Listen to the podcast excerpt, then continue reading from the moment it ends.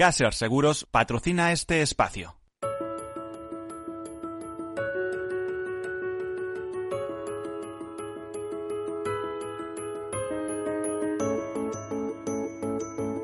Tercer sector, un espacio para la economía social. Un programa dirigido por Miguel Benito.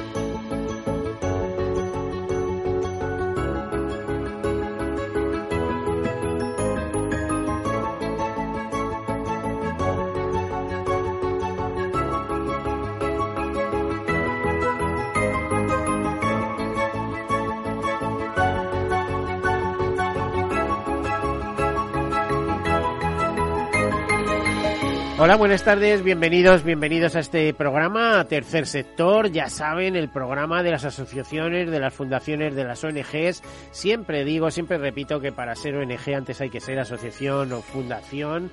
También recordarles lo que es Tercer Sector, bueno, un concepto que en su momento se puso eh, en, iba a decir de moda, de moda sigue estando, pero eh, se puso en el ámbito entendiendo por tercer sector un sector eh, de la economía potente, pero que se refería a que no es un sector público, no es estatal, es un sector privado, es un sector privado que además tiene beneficios, lo que pasa que esos beneficios se reinvierten en el fin fundacional para que fueron constituidas esas empresas. Son empresas que enlazan en esa economía de personas para las personas.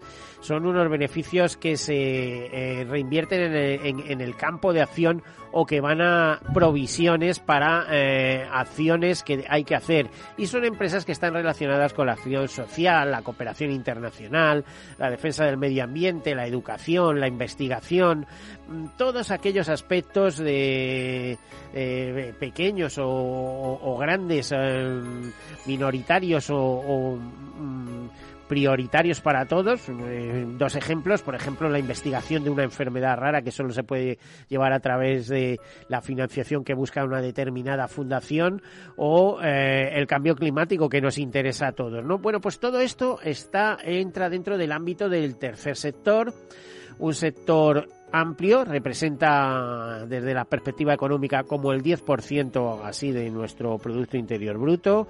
Eh, siempre repito el dato de, de, la Confederación Española de Empresas de Economía Social, en el cual hay más de 40.000 empresas asociadas y 2 millones de trabajadores. Además hay que recordar que determinadas fundaciones penden eh, son empresas o sirven de empresas matrices para grandes grupos empresariales, pues como ocurre en la ONCE, ocurre con Mafre o incluso el propio Corte Inglés, ¿no? Son cosas curiosas. Bueno, pues este es el mundo de tercer sector, también en la solidaridad mercantilmente organizada. Es un sector, eh, ya les decía, 10% del PIB les parecerá mucho, pero es que, claro, mm, cuando hablamos de tercer sector no debemos referirnos solo a tercer sector social, que todo lo es, ¿eh? pero entendemos por tal pues eh, más el tipo ONG de asociaciones o fundaciones, sino cuando nos vamos a, un sector económico puro, donde, lo que eh, prima son las fórmulas de autoempleo, de autoprotección, ¿no? Y ahí ya estamos pues hablando de mutuas, de mutualidades, de cooperativas, de otras formas de asociación laboral, con mucho potencial económico, porque ¿qué les voy a contar de las mutuas? Si, si ustedes no están de acuerdo, se van a la mutua, ¿no? Ya pues, pues, pues me entienden, ¿no? O, o, de las mutualidades, que gestionan más de 50.000 millones de euros en activos de sus socios eh, o por cuenta de sus socios. Sus socios quiere decir asociados, para entendernos. ¿no? Bueno, pues todo esto es tercer sector y este es el programa en el que damos información y opiniones. Todavía formación no, pero muchas veces la información es a su vez formación. De hecho, se va creando un consenso y un ambiente, y más en unos tiempos donde eh, las exigencias regulatorias de responsabilidades ambientales, sociales, etcétera, están tan en boga o que tenemos o, tenemos en marcha esa agenda 2030 con los 17 objetivos de desarrollo sostenible, una agenda que se puso en marcha en el año 2015 y y quiero recordar que un año antes de ponerse en marcha esa agencia eh, empezó, empezamos a emitir en este programa, ¿eh? haciendo haciendo camino hemos encontrado, como aquel que dice, nuestra dirección, nuestro rumbo y nuestras metas. Bueno, vamos a comentarles eh, algunas notas de actualidad y enseguida entramos con los expertos que nos acompañan y con la temática que queremos tratar. Comenzamos. Bueno, eh, en ese comienzo, hoy es un día que se celebran varias cosas, ¿no? Y por ejemplo, el 10 de mayo, pues es el día del lupus y tal. Pero me llama especialmente la atención que sea el Día Internacional de los Arganes. Y dicen, bueno, ¿y esto qué es, no? Pues se celebra este 10 de mayo de 2022 y la proclamó la ONU desde 2021. Y el argán, como saben, es un árbol arcentral, un árbol que vive más de 200 eh, años. Y eh, es este día, el Día de los Arganes, se lanza eh, a través de una idea eh, que y de una mm, propuesta del Reino de Marruecos que se efectúa en el febrero del año 2020 para dar a conocer a nivel internacional la importancia, propiedades y beneficios de esta especie autóctona de Marruecos. Contó con el apoyo y participación de la Agencia Nacional para el Desarrollo de Áreas de Oasis y las áreas de Argán, el Departamento de Economía y Asuntos Sociales de Naciones Unidas, la FAO, la UNESCO y la OMS. Eh, bueno, pues para aprobar este día, 113 estados eh, miembros de Naciones Unidas se eh, dieron su aprobación. Decirles que los bosques de Argan generan productos forestales, frutos y forraje con las siguientes características. Sus hojas y sus frutos son comestibles, el tronco del árbol es utilizado como leña para cocinar y calefacción, las semillas se utilizan para la elaboración del famoso aceite de argán, cualquiera que eh, ya lo vemos aquí en, algunos sitios, pero cualquiera que vaya a Marruecos tiene que traer obligatoriamente argán o norte de África, ¿eh? o también en Túnez, en otros sitios, el cual es ampliamente utilizado en medicina tradicional y contribuye de manera notable al desarrollo sostenible debido a eh, que fija población y comunidades locales, puesto que es una producción sostenible eh, que genera oportunidades de empleo, contribuye a la seguridad alimentaria y a la erradicación de, erradicación de la pobreza. Eh, tengo que decirles además, y esto lo hemos leído hace poco, que ante las perspectivas de desertización de determinadas zonas de España, se está recurriendo a la plantación masiva de argán, ¿eh? Eh, que tiene pues mm, buenos serios beneficios. Primero porque es un árbol muy resistente a las sequías y a las a las inclemencias climáticas. Y segundo eh, porque eh, es de alto valor económico. El aceite de argán es súper apreciado para todo y con múltiples propiedades. Aparte de eso quería hablarles también de que el próximo día 14 de mayo curiosamente también el día del seguro ese 14 de mayo bueno, pues se celebra el Día Mundial del Comercio Justo.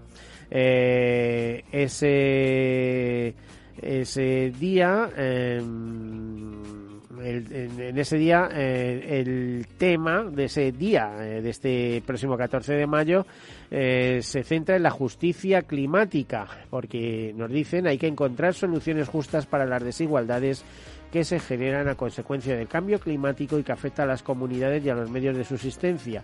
No afecta a todos por igual y por ello hay que equilibrar la balanza y encontrar soluciones para la justicia social.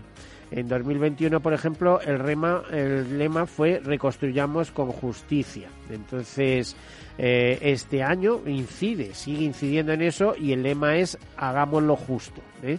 Bueno, pues eh, estos son los días internacionales, hay más. El día, el próximo domingo, día 15, es el Día de la Familia. Es interesante. Hablarles también que Fundación Mafre premia tres grandes proyectos internacionales de transformación social. Eh, Cubo de España, que es una plataforma de alojamiento compartido entre jóvenes eh, y mayores. Lisa, un proyecto presentado desde Brasil, que es un perro guía robot para ayudar a personas con discapacidad visual o problemas de movilidad. Y Anapaz Mental de México, que es una plataforma que cuida al cuidador de personas con enfermedades crónicas y degenerativas. Eh, los ganadores del premio recibirán un premio, vamos, recibirán 40.000 euros y el apoyo de una consultoría estratégica para impulsar los negocios. Más temas, pues de SEO BirdLife, pero no solo SEO, sino una serie de asociaciones de esa coordinadora ambiental que suponen Amigos de la Tierra, Ecologistas de Nación, Greenpeace y el World Wildlife Fund o el WWF, nos dicen eh, o nos hablan de 10 medidas de los grupos ecologistas ante la crisis derivada de la guerra de Ucrania. Eh, que presentaron recientemente en rueda de prensa para hacer frente a la vulnerabilidad social y a la emergencia ecológica.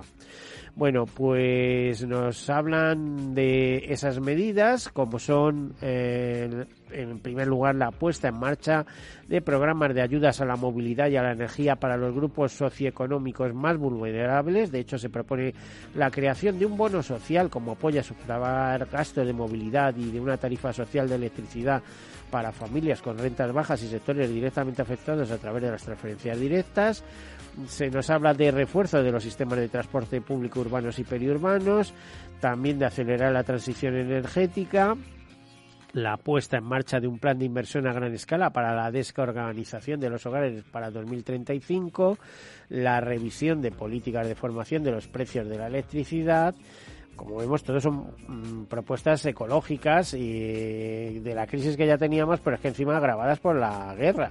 Se habla también de soberanía alimentaria, se habla de puesta en marcha de un plan de transición justa para el sector ganadero que elimine de aquí a 2030 las explotaciones ganaderas industriales, eh, séptimo lugar, la apuesta por un modelo de producción agroecológica. En octavo lugar, recuperación del mínimo del 10% de superficie agraria de espacios, eh, agraria de espacios y elementos del paisaje de alta riqueza para la biodiversidad agraria. En noveno lugar, promoción de una dieta sostenible y saludable. Y en el décimo, atajar las pérdidas y el desperdicio alimentario. Eh, la implantación de estas medidas requiere de un compromiso económico tanto en el corto como en el medio y largo plazo, con partidas específicas en los presupuestos generales del Estado, los fondos agrarios y en el plan de transformación, recuperación y resiliencia y ahora, eh, bueno, pues a esperar a ver eh, si aquellos que pueden financiar todos estos planes, eh, aunque ya se está hablando mucho en los medios de comunicación de precisamente de las tarifas eléctricas y del precio de la energía y de la repercusión que tiene todo esto en la producción de alimentos y en los problemas de las cadenas de suministro, etcétera, etcétera, pues poco a poco iremos viendo en qué queda todo este tema. Nos vamos a otra cosa y es que con precisamente con motivo del Día Internacional de la Familia, ese 15 de mayo, ADECO, Fundación ADECO mejor dicho, realiza o da a conocer su décimo primer informe de discapacidad y familia que se basa en una encuesta a 400 familias con hijos con discapacidad.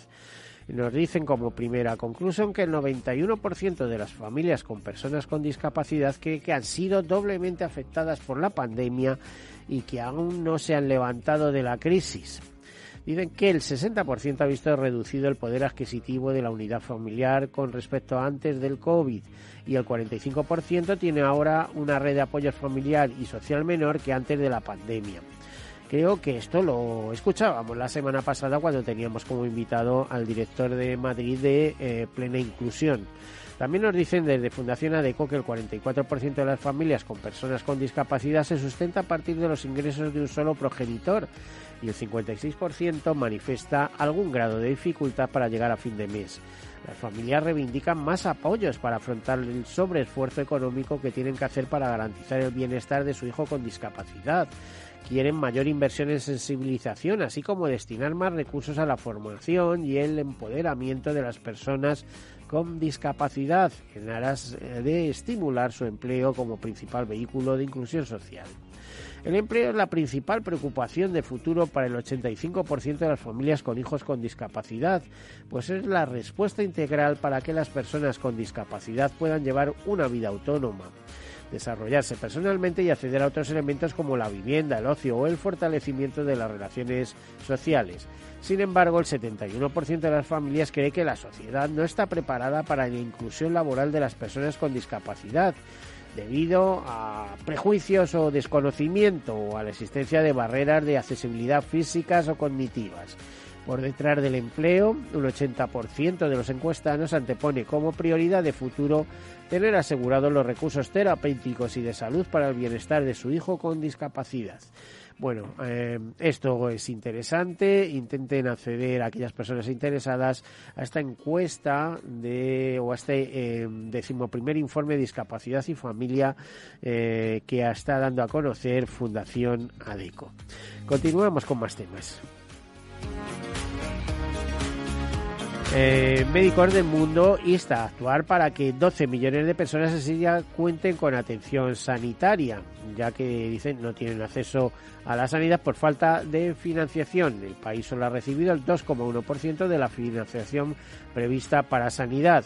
Siria apenas dispone del 1% de la financiación destinada a nutrición en un contexto de crisis alimentaria crítica.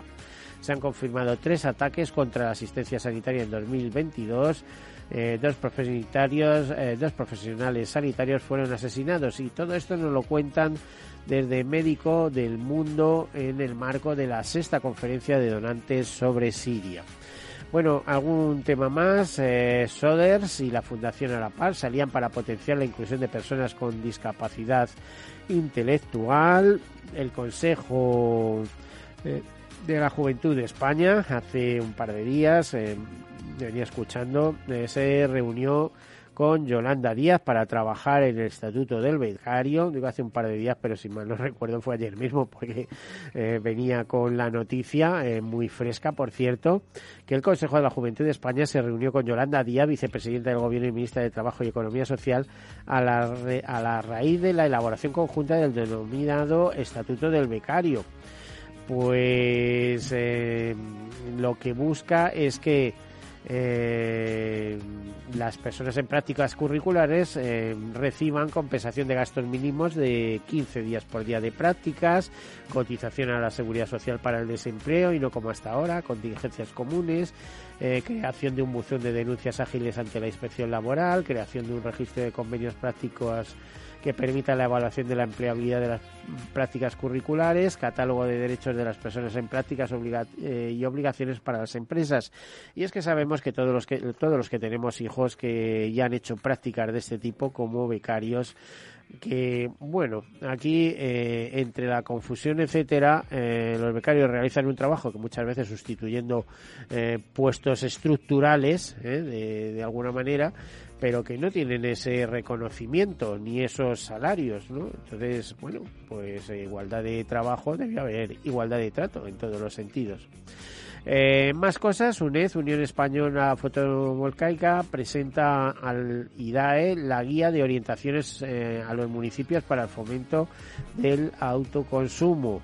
Y es, ante el 12 de mayo, Día de la Accesibilidad, pues eh, aparecen eh, a través de una empresa, de Standnat, eh, algunos consejos sobre accesibilidad. Accesibilidad que no solo siempre es física, sino que puede ser cognitiva, sensorial, etcétera, aunque la más conocida sea la física. Dice, por ejemplo, en, a este respecto de la accesibilidad física, que menos del 1% de los casi 10 millones de viviendas en España cumple, son bastantes más viviendas, ya les digo yo, que hay bastantes más seguros que, que 10 millones de viviendas, cumple con los criterios de accesibilidad universal, siendo conscientes de la necesidad de apoyar la igualdad en el acceso y se hace todavía más patente la importancia de abogar por mejorar estos datos y apostar por eh, soluciones. Bueno, pues Todas estas cosas son eh, notas de actualidad que nos han interesado y em, de las cuales les hemos dado cuenta.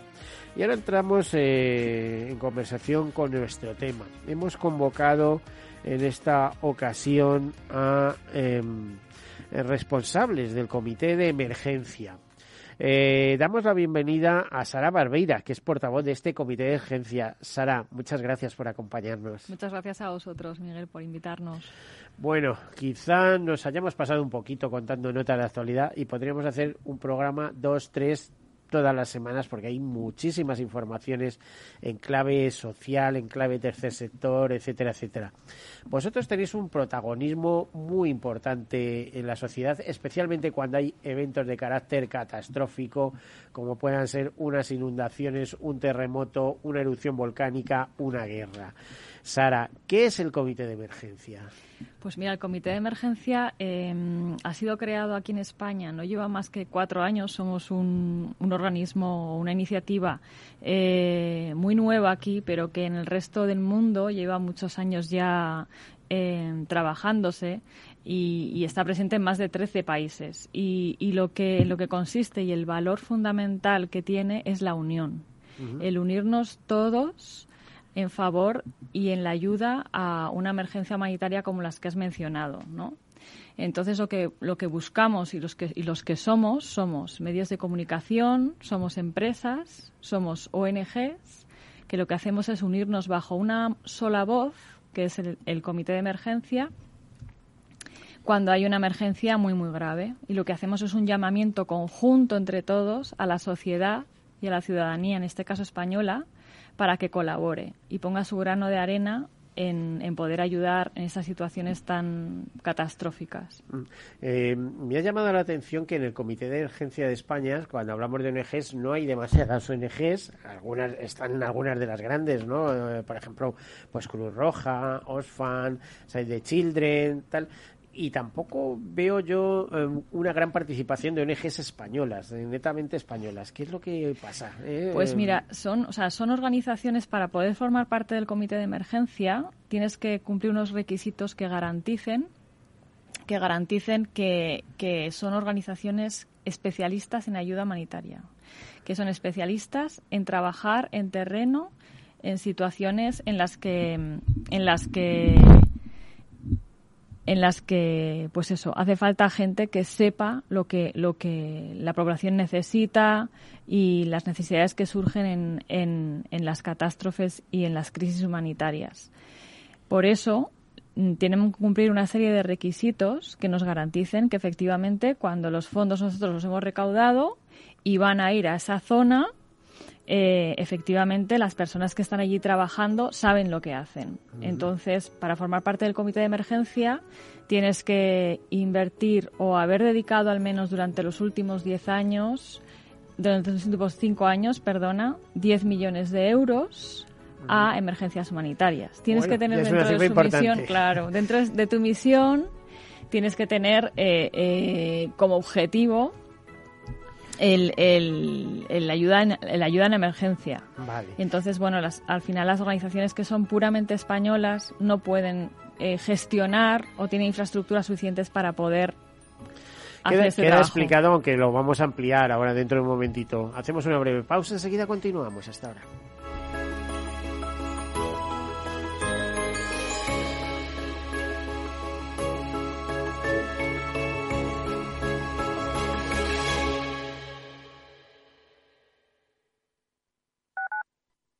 Capital Radio Madrid 103.2. Nueva frecuencia, nuevo sonido. Disfruta de la mejor cocina gallega en Montes de Galicia. Todo un clásico moderno en el barrio de Salamanca. Disfruta de la variada dieta atlántica, de las mejores carnes y pescados tratados con respeto y transparencia y regados con una de las mejores bodegas de la zona. En grupo, en familia o en pareja, Montes de Galicia te ofrece el espacio perfecto en cada ocasión. ¿Qué es ir más allá? Con Arval podrás llegar donde te propongas de la forma más sostenible y desplazarte como y cuando necesites con una oferta de renting sostenible, segura y conectada. Y preocuparte solo de conducir porque nosotros nos ocupamos del resto. Arval, la transición energética arranca aquí. Más información en arval.es. Testigos de la transición. 50 años de periodismo. El automóvil por donde pasaba cada día don Luis Carrero Blanco voló por los aires. Españoles, Franco ha muerto. ¡Viva el rey! ¡Viva la Constitución! El Partido Comunista de España ha quedado legalizado. Puedo prometer y prometo cumplir fielmente las obligaciones del cargo de presidente del gobierno y hacer cumplir las leyes fundamentales del reino. ¡Y hace todo el mundo! ¡Y esto!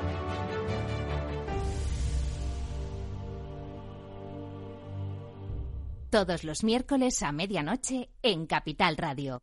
Un encuentro con los periodistas que vivieron la historia en primera persona. Capital Radio, Madrid, ahora en el 103.2 de la FM.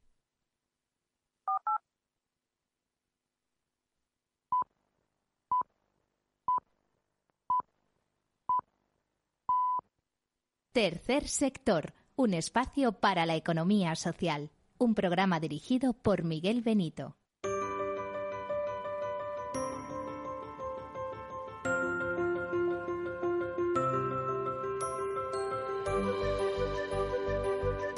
Bueno, pues aquí continuamos en este programa, en este tercer sector. Estamos escuchando a, Sas- a Sara Barbeira, que es portavoz del Comité de Emergencia.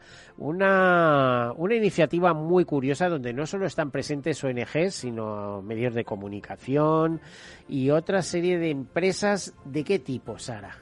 Pues mira, tenemos empresas de, de todo tipo. Tenemos del sector de las telecomunicaciones, del sector de los seguros, eh, de diferentes sectores que se han querido unir y lo que hacen es no tanto hacer donaciones, porque nosotros a los medios de comunicación y a las empresas no les pedimos donaciones. Lo que les pedimos es que nos dejen sus canales de llegada a la sociedad para hacer el llamamiento a la ayuda en ese momento. Entonces, por ejemplo, pues eh, uno de los pioneros eh, en esta en esta iniciativa en esta iniciativa fue el grupo A3 Media, por ejemplo, y ellos lo que nos den son sus espacios cuando ellos dan las noticias. Sí, esos son pioneros en todo. ¿eh? Sí. Luego siempre tienen un gran financiador detrás, que, que eso hay que decirlo, ¿no? ¿Tú, tú has visto alguna vez que hable a tres media y no vaya en asociación con alguien que pone el dinero? No sé, bueno, a nosotros la verdad es que nos han nos han, bien, nos sí. han ayudado muchísimo y, y, y bueno, pues eh, lo que hacen es un llamamiento de decir si quieres colaborar puedes hacerlo a través de comitedeemergencia.org, puedes hacerlo a través de este otro medio. Me decías que es una idea que está en distintos países, en 13 países, si no Eso mal es, lo recuerdo. sí. Eh, pero Sí. me hablabas también de recaudación. Sí, sí. ¿Qué es lo que hay en, el- en materia de recaudación? Que es que, es, que es que, vamos a ver, el, como todos sabemos, eh, los recursos económicos son la grasa que todo lo engrasa, como aquel que dice, y es como se mueven las cosas. Es decir, es. medios, eh, no te preocupes que no te van a faltar. Sí. Pues a nivel internacional, las últimas cifras que, que barajamos es que se han recaudado más de 500 millones de euros para Ucrania. Ujú. Y como funcionamos es que ese ¿Pero a través del comité de emergencia? Internacional, o sea, Mm. eso a, a través de la alianza de los 13 comités de emergencia Vale. se han recaudado más de 500 millones de euros y lo que hacen, el siguiente paso es distribuirlos entre las ONGs que forman parte de esos comités de emergencia.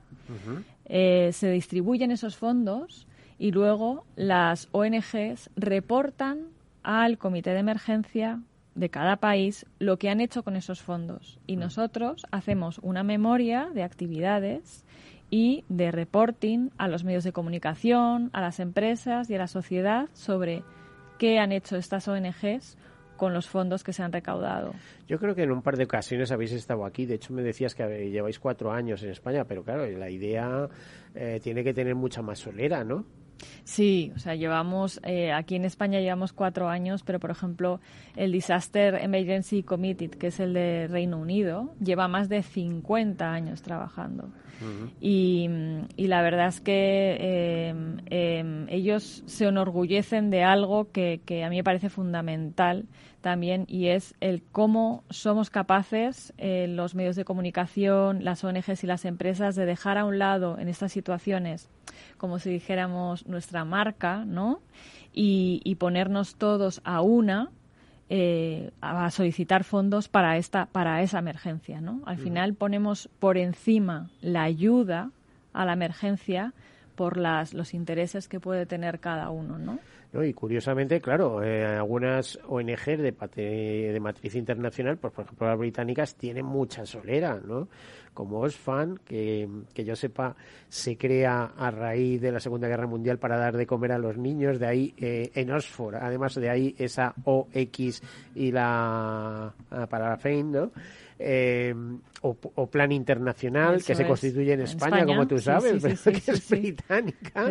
o, no sé, podríamos hablar de, muchas, pero es verdad, o sea, es que da, sana envidia, ¿no? Nosotros no habíamos arrancado con eso en nuestro país y hay muchos que llevan mucho tiempo funcionando en el mundo, ¿no? Sí, son organizaciones con muchísimo recorrido y luego otro valor que tiene es que em, son organizaciones tan diferentes, o sea, tienen focos tan distintos que al final cubren todas las necesidades que hay en una emergencia humanitaria. Mm. Pues has mencionado a Plan, por ejemplo, ¿no? Plan está muy centrado en toda la en todos los niños, ¿no? Oxfam está más centrado pues en toda la área en la parte de, de saneamiento, agua, ¿no? que mm. también es fundamental. cuando pero la, solera que tienen las ONGs británicas, estoy pensando en Survival, por ejemplo, ¿Eh? defensa de los pueblos salvajes. Y bueno, ¿y esto qué tiene que...? Hombre, pues, pues a, nosotros a lo mejor nos puede dar un poco igual, pero eh, para los indígenas de las selvas de brasileñas, eh, de, no sé, de, Patagonia, lo que queda, ¿no? de las, aquellas famosas tribus,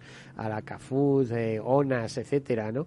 o los bosquimanos, que ha habido varias campañas últimamente, o, no sé, la defensa de, de, las personas sobre determinados santuarios que hay en la India, eh, donde otras ONGs además están interactuando para proteger al tigre, pero a, base de desplazar a los habitantes de toda la vida, bueno, pues no sé, hay, mucha polémica alrededor de todo esto, ¿no?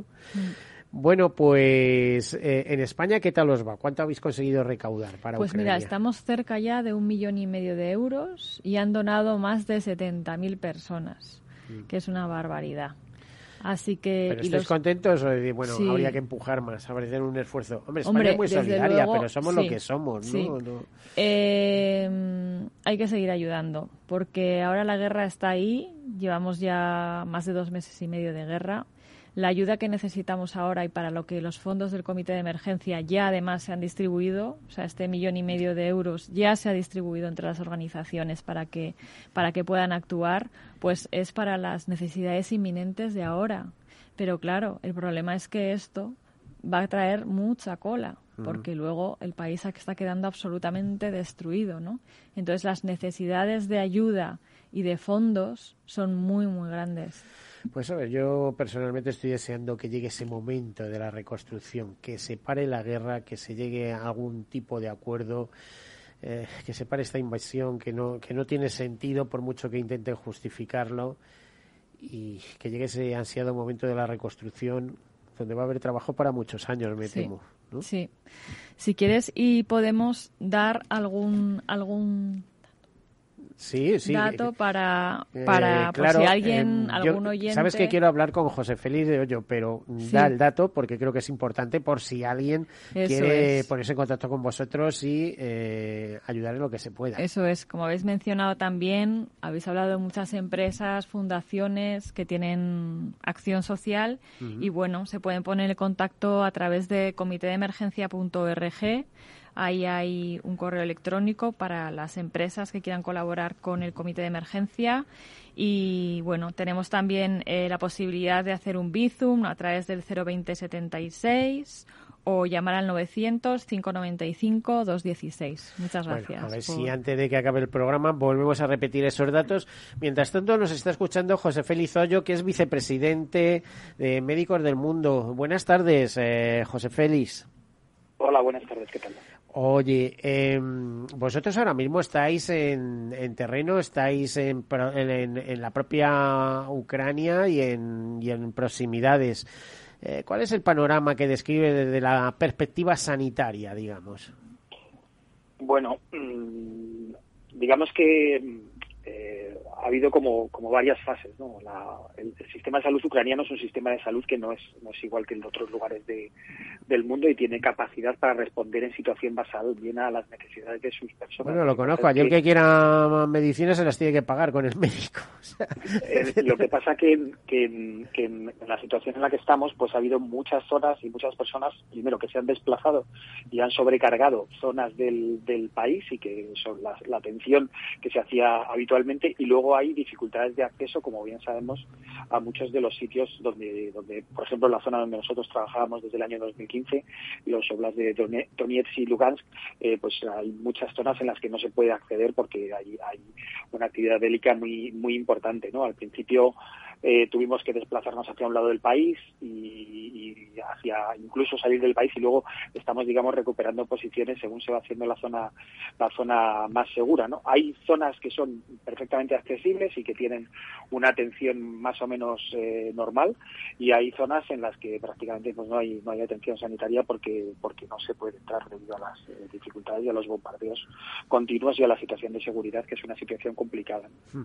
bueno pero ya eh, en sí mismo el sistema de salud en Ucrania, por ejemplo, eh, a veces cuando nos da por pensar en ello, comparamos con España. Y, yo conozco personas ucranianas, además eh, cercanas, mañana mismo voy a estar con una de ellas, que me decían, pero mm, es que no tiene nada que ver España con Ucrania en el aspecto sanitario. Allí tienes una operación, no sé qué, te la tienes que pagar. Allí tienes que, te lo tienes que pagar. Dice, bueno, es que esto es una gloria, el caso de España, que tanto nos quejamos, ¿no? Que decimos que hay que defender el sistema público. Bueno, aquí hay que defender el sistema público, el privado y además que se pongan de acuerdo porque al final lo que se intenta es tener la mejor de las prestaciones, ¿no? Es posible. Pero allí no habíamos llegado a ese nivel y si además de no llegar a ese nivel, encima eh, tenemos lo que tenemos, bueno, eh, la situación a lo mejor es bastante caótica desde la perspectiva sanitaria, ¿no?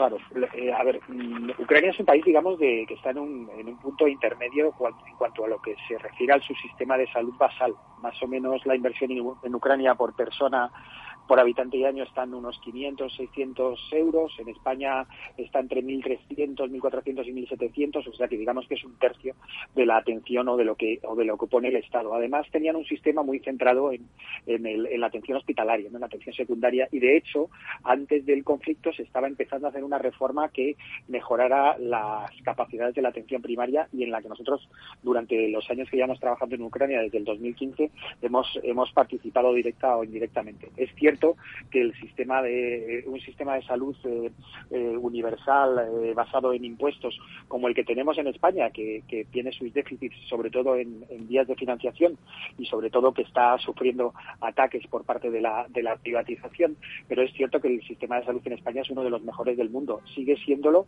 a pesar de todos los retrocesos que ha habido durante todos estos años.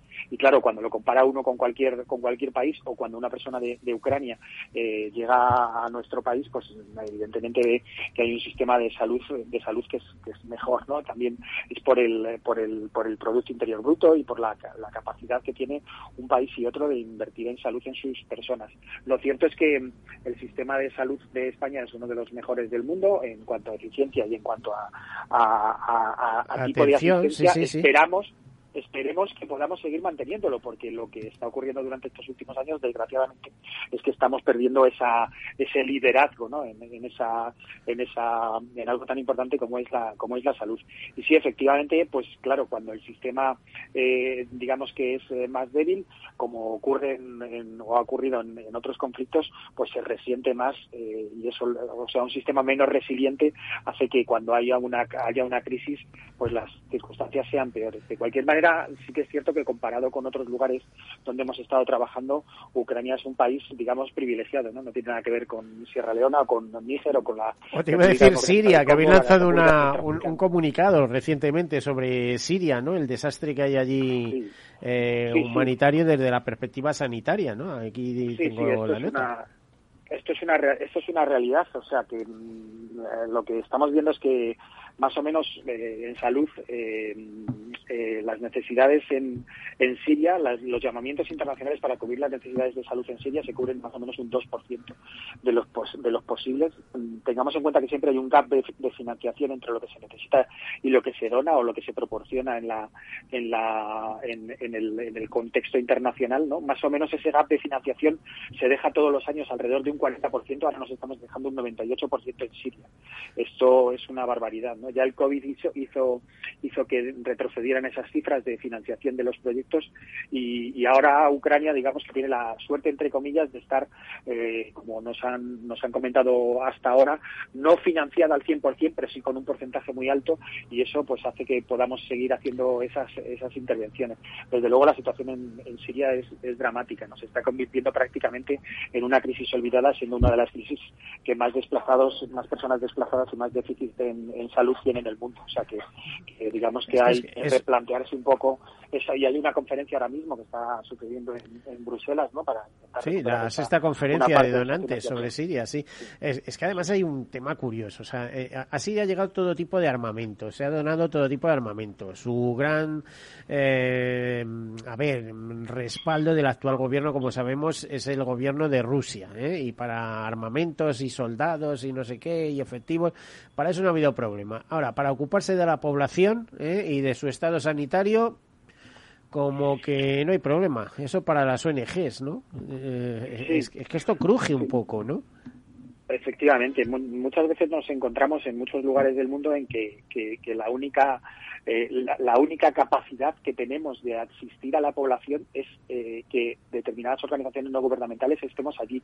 Por suerte todavía la Unión Europea destina cierta cantidad de fondos, de los cuales nosotros utilizamos algunos en la asistencia en la asistencia a Siria, ¿no? Sobre todo la desde la desde desde ECO, ¿no? Que, hay hay cierta financiación, pero evidentemente lo que nos lo que nos, que está ocurriendo es que las necesidades son tan grandes que solamente llegamos en global a ese 2 que es una cifra, vamos, eh, eh, tristísima. Eso quiere decir que dos de cada cien personas están atendidas eh, adecuadamente en su salud en, un conflicto que lleva más de 11 años y que es uno y que sigue siendo uno de los conflictos más graves. Mm. En todas estas cosas que ocurren de que la financiación internacional, aunque crezca progresivamente porque el número de crisis es cada vez más grande, se destinen específicamente a programas eh, como fue toda la atención, toda la asistencia al COVID o que se ahora se esté destinando se estén destinando muchos fondos a la asistencia a Ucrania, eh, o, aquello que se decía, ¿no? De que no, no es difícil encontrar dinero para, para, para armas, pero es más difícil encontrarlo para la asistencia a la, a la población civil. la asistencia sanitaria, ¿no? Detraen, detraen fondos de, de lo que, de lo que, de, la parte realmente importante. Lo cierto es que los conflictos quien sufre siempre es la población civil y esto estamos muy acostumbrados a verlos y es la, son las personas que realmente eh, pagan las consecuencias de que haya todas estas mm. circunstancias y, y que geoestratégicamente pues los países se posicionen y que al final pues las personas las personas las personas civiles son las que fundamentalmente pagan las consecuencias. Tenemos aquí con nosotros eh, a Sara Barbeira que es eh, portavoz del comité de emergencia no sé si te quiere decir algo. No sé si os conocéis personalmente. Pues no nos conocemos personalmente, pero sí que hemos coincidido con la pandemia en varias en varias Porque esas otras, ¿eh? que salimos de una y nos metemos en otra que de la pandemia no hemos salido. Vamos a ver qué clase de olas y qué clase de historias tenemos detrás. Eh, pero, eh, por ejemplo, eh, a ver, de manera muy rápida, José Félix, ¿son suficientes esos 500 millones de euros que se han recaudado por la crisis de Ucrania? Sara, ¿cómo lo ves? ¿500 millones qué parte ha ido, a, por ejemplo, a las organizaciones, a las ONGs que se dedican a ayuda concreta de asistencia sanitaria? Em, de, a nivel internacional, de los 500 millones, eh, la obligación, bueno, a nivel en España es del 80% tienen que ir destinados los fondos a, proyectos, Como se dice, Y en el caso del Comité de Emergencia Español, eh, hay seis organizaciones que son las que están trabajando allí que está Médicos del Mundo, está Aldeas Infantiles, Educo, Plan, Oxfam y World Vision, y los fondos se distribuyen equitativamente entre las seis organizaciones. Pues a mucho, José Félix, mucho dinero para Ucrania nos ha llegado, ¿no? Para salud en Ucrania. A ver, eh, la, la, cuestión con, con, con, los fondos en Ucrania es que, independientemente de que, como, como decía Sara, y que, que saludo y, y bueno, y, que, bueno, y aprovechar para hablar entre vosotros, que es importante. Muy, estamos, muy, estamos muy contentos, como ya sabemos desde hace varios años, de poder de poder hacer esta iniciativa que llevaba tantos años y que podría haberse hecho antes en España, ¿no? Y que ahora está y que ahora está funcionando. Bueno, nosotros en, en, en Ucrania estábamos trabajando desde el, desde el año 2015. Eh, justo, o sea, era un conflicto de estos olvidado dentro de Europa, que sabíamos que iba a fallar en cualquier momento, pero al que se le prestaba relativamente eh, poca atención. Entonces, nuestro, nuestro, nuestros fondos para Ucrania eh, ya, ya estaban aquí, o sea, que nosotros teníamos un proyecto bastante amplio que movía alrededor de 5 millones al año para, para trabajar en, en Lugansk, en Lugansk y en Donetsk, que eran los sitios donde estábamos. ¿no? Ahora mismo hay muchos donantes internacionales y nosotros somos una organización internacional que están proporcionándonos fondos, aparte de la importancia que tiene trabajar con el, con el comité de, emergencia y poder eh, centralizar, digamos, esas donaciones y hacerlas más, más efectivas ¿no? desde el punto de vista de los medios de comunicación. Eh, hay, un, hay un problema, ¿no? y es que, eh, bueno, hay, hay como varias circunstancias. ¿no? Una es que eh, toda la cantidad de fondos que vienen se van a ejecutar durante mucho tiempo, como decía Sara antes. Está la emergencia, la postemergencia y luego la recuperación, ¿no? la recuperación precoz, que ya estamos empezando en algunos lugares, incluso dentro de la guerra, ¿no? pero que, que nos queda muchísimo trabajo por hacer y esto va para, para años. ¿no?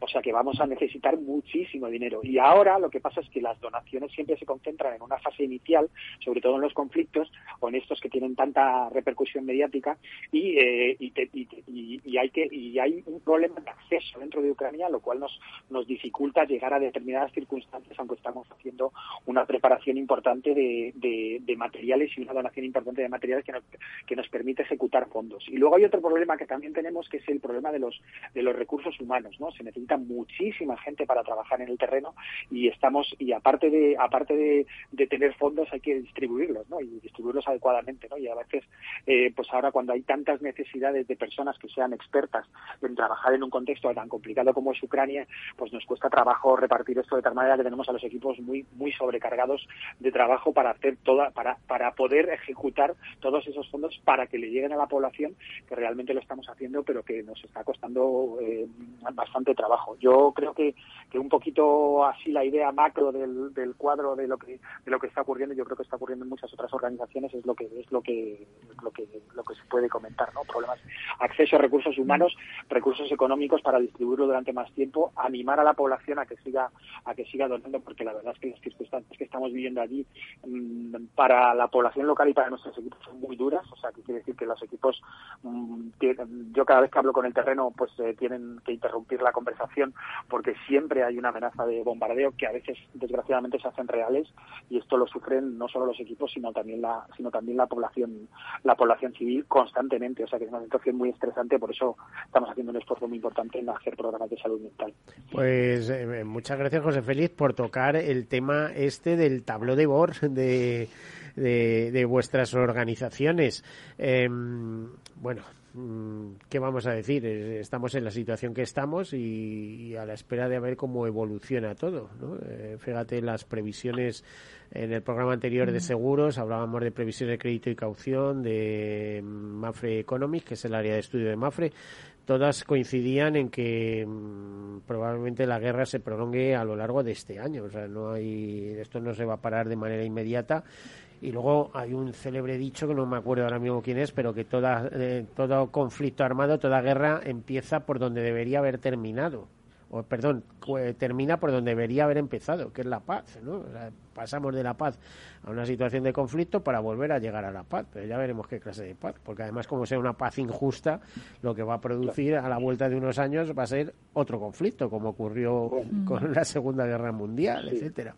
Sí. Eh, acabe como acabe este conflicto tiene una salida com compleja porque porque bueno pues eh, se van a establecer una nueva una nueva línea de contacto que es donde trabajábamos nosotros eh, previamente, ¿no? Que era una línea de contacto que estaba eh, que cortaba por la mitad las repúblicas de o sea las, las los oblasts de Donetsk Donetsk y de, y de Lugansk y ahora pues se están estableciendo como unas nuevas eh, fronteras eh, no sabemos dónde van a, a, dónde van a, a dónde van a llegar dónde van a parar sí porque una mini Ucrania que, se hablaba ¿no? Que claro igual que igual que pasó con la con la con la República de Crimea o con o sea con la península de Crimea o con las dos eh, partes de de de, de, de de Donetsk y de Lugansk, pues ahora mismo pues pasará lo mismo, ¿no? Y es un conflicto que ha estado ahí latente desde el año 2015 y que tiene mucho más trasfondo, ¿no? Como decíamos, se, se añade a, regionalmente y bueno, pues digamos que, esto va a durar tiempo, no solamente la, el conflicto de Ucrania, sino también la reconstrucción de Ucrania y, y también las repercusiones que pueda tener. y el, y el fiarte, el tener un vecino de que te puedas fiar o no, y a partir de ahora me parece que esa fiabilidad pues va a ser muy escasa, ¿no? Para para Occidente. Eh, curiosamente, eh, habla con alguna persona que decía, bueno, ¿y tú qué opinas de esto y tal? Digo, hombre, yo opino que vivo a este lado. ¿eh? Cada uno opinará de, del lado que viva, ¿no? Pero yo opino que vivo a este lado. Por lo tanto, defiendo lo, lo de este lado. No, no tengo por qué ponerme en el papel de, de mm, del presidente autócrata eh, de Rusia porque, bueno, él sabrá y allí sabrán sus ciudadanos. Pero lo que está clarísimo es que nadie le hace sombra ¿eh? y que las elecciones, pues, ¿qué quieres que te diga? ¿Eh? O sea, no hace falta ni expresarlo. Todo el mundo sabe de qué va. Sí, lo malo es eso, que al final es la población civil la que la que tiene, pues por ejemplo, los datos de ACNUR últimos son que 13 millones de personas, 13 millones, todavía están atrapadas en las zonas de conflicto de Ucrania y que hay 5 millones de personas refugiadas que pueden estar allí, pues como, como comentabas, ¿no? Mm. Que, y tú fíjate, esos 13 millones de personas que hoy son ucranianos, pero que dentro de tres meses pueden pasar a ser rusos, ¿eh? solo por el, por el hecho de, de que me ha tocado aquí o me ha tocado allá. ¿Eh? Ahora, eh, de lo que sí estoy... Las guerras empiezan, las guerras empiezan, no, no, no, deberían empezar y lo que tienen que hacer es acabar lo antes posible y las mm. consecuencias duran años. Es lo que, Pero eso va a ser difícil cuando, cuando no, no, no, eso, es, complicado, como todos sabemos es complicado, ¿no? Es decir, eh, aquello, si cabe, a lo mejor hay un ensayo armamentístico importante de estrategias, de tal eh, el futuro de Ucrania, yo no, eh, no, no, sé territorialmente cómo será, pero mm, en el aspecto económico humanitario creo que, que va a ser em, va a tener un desarrollo espectacular en un momento de eso. O sea Europa se va a volcar al completo. El plan de reconstrucción va a ser tremendo. Y no creo que Rusia esté en condiciones con la economía que tiene sabiendo que es un gigante con pies de barro eh, para hacer lo mismo con los que caigan de su lado. Es decir que bueno pero allá ya se verá no y luego otra cosa que me parece brutal es que al final muchas de estas organizaciones están especializadas en, en ayuda humanitaria, pero en países en vías de desarrollo, ¿no? Aunque Ucrania, o sea, también eh, tenía pues ciertas actividades de ciertas ONGs del Comité de Emergencia y han sido capaces en un tiempo récord de planificar y evaluar y organizar todas las necesidades que hacía falta allí y están allí. O sea, están ya allí trabajando y dedicando los fondos que se han recaudado a ello. José Félix, nos queda medio minuto, así que la despedida ya. ¿eh? Dinos lo que esta es la esta es la circunstancia como muy bien comentaba Sara no que, bueno nosotros teníamos un programa que estábamos ejerciendo allí que hacía atención primaria salud mental eh, hacía salud sexual y reproductiva eh, estábamos trabajando con la violencia de género un programa relativamente estable dentro de una zona muy volátil pero que era relativamente estable. Hemos tenido que replegarnos eh, prácticamente hasta fuera del país, volver a entrar, empezar a trabajar en un sitio nuevo, volver a recuperar posiciones. Y ahí lo tenemos que dejar, José Félix. Nos quedamos sin tiempo. José Félix Oyo, vicepresidente de Médicos del Mundo. Habrá más ocasiones. Quiero que pases por nuestro estudio en algún momento, cuando puedas. Muchísimas gracias por estar aquí con nosotros. Eh, Sara Parveira, se nos acaba el tiempo, pero estos micrófonos están abiertos para comité de emergencia siempre que queráis. Muchísimas gracias. ¿Eh? Así que tenemos que marcharnos. Muchísimas gracias por acompañarnos, por darnos esa visión global de lo que está sucediendo. Habrá más veces, más ocasiones en que informaremos a todos ustedes.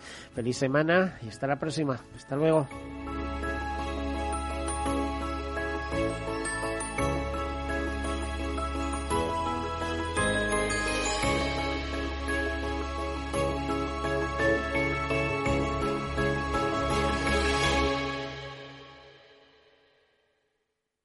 Caser Seguros ha patrocinado este espacio. Capital Radio Madrid 103.2. Nueva frecuencia, nuevo sonido. Si mantienes la cabeza en su sitio, cuando a tu alrededor todos la pierden, si crees en ti mismo cuando otros dudan, el mundo del trading es tuyo. Trading 24 horas, un sinfín de oportunidades. Cuando ves la oportunidad, IG.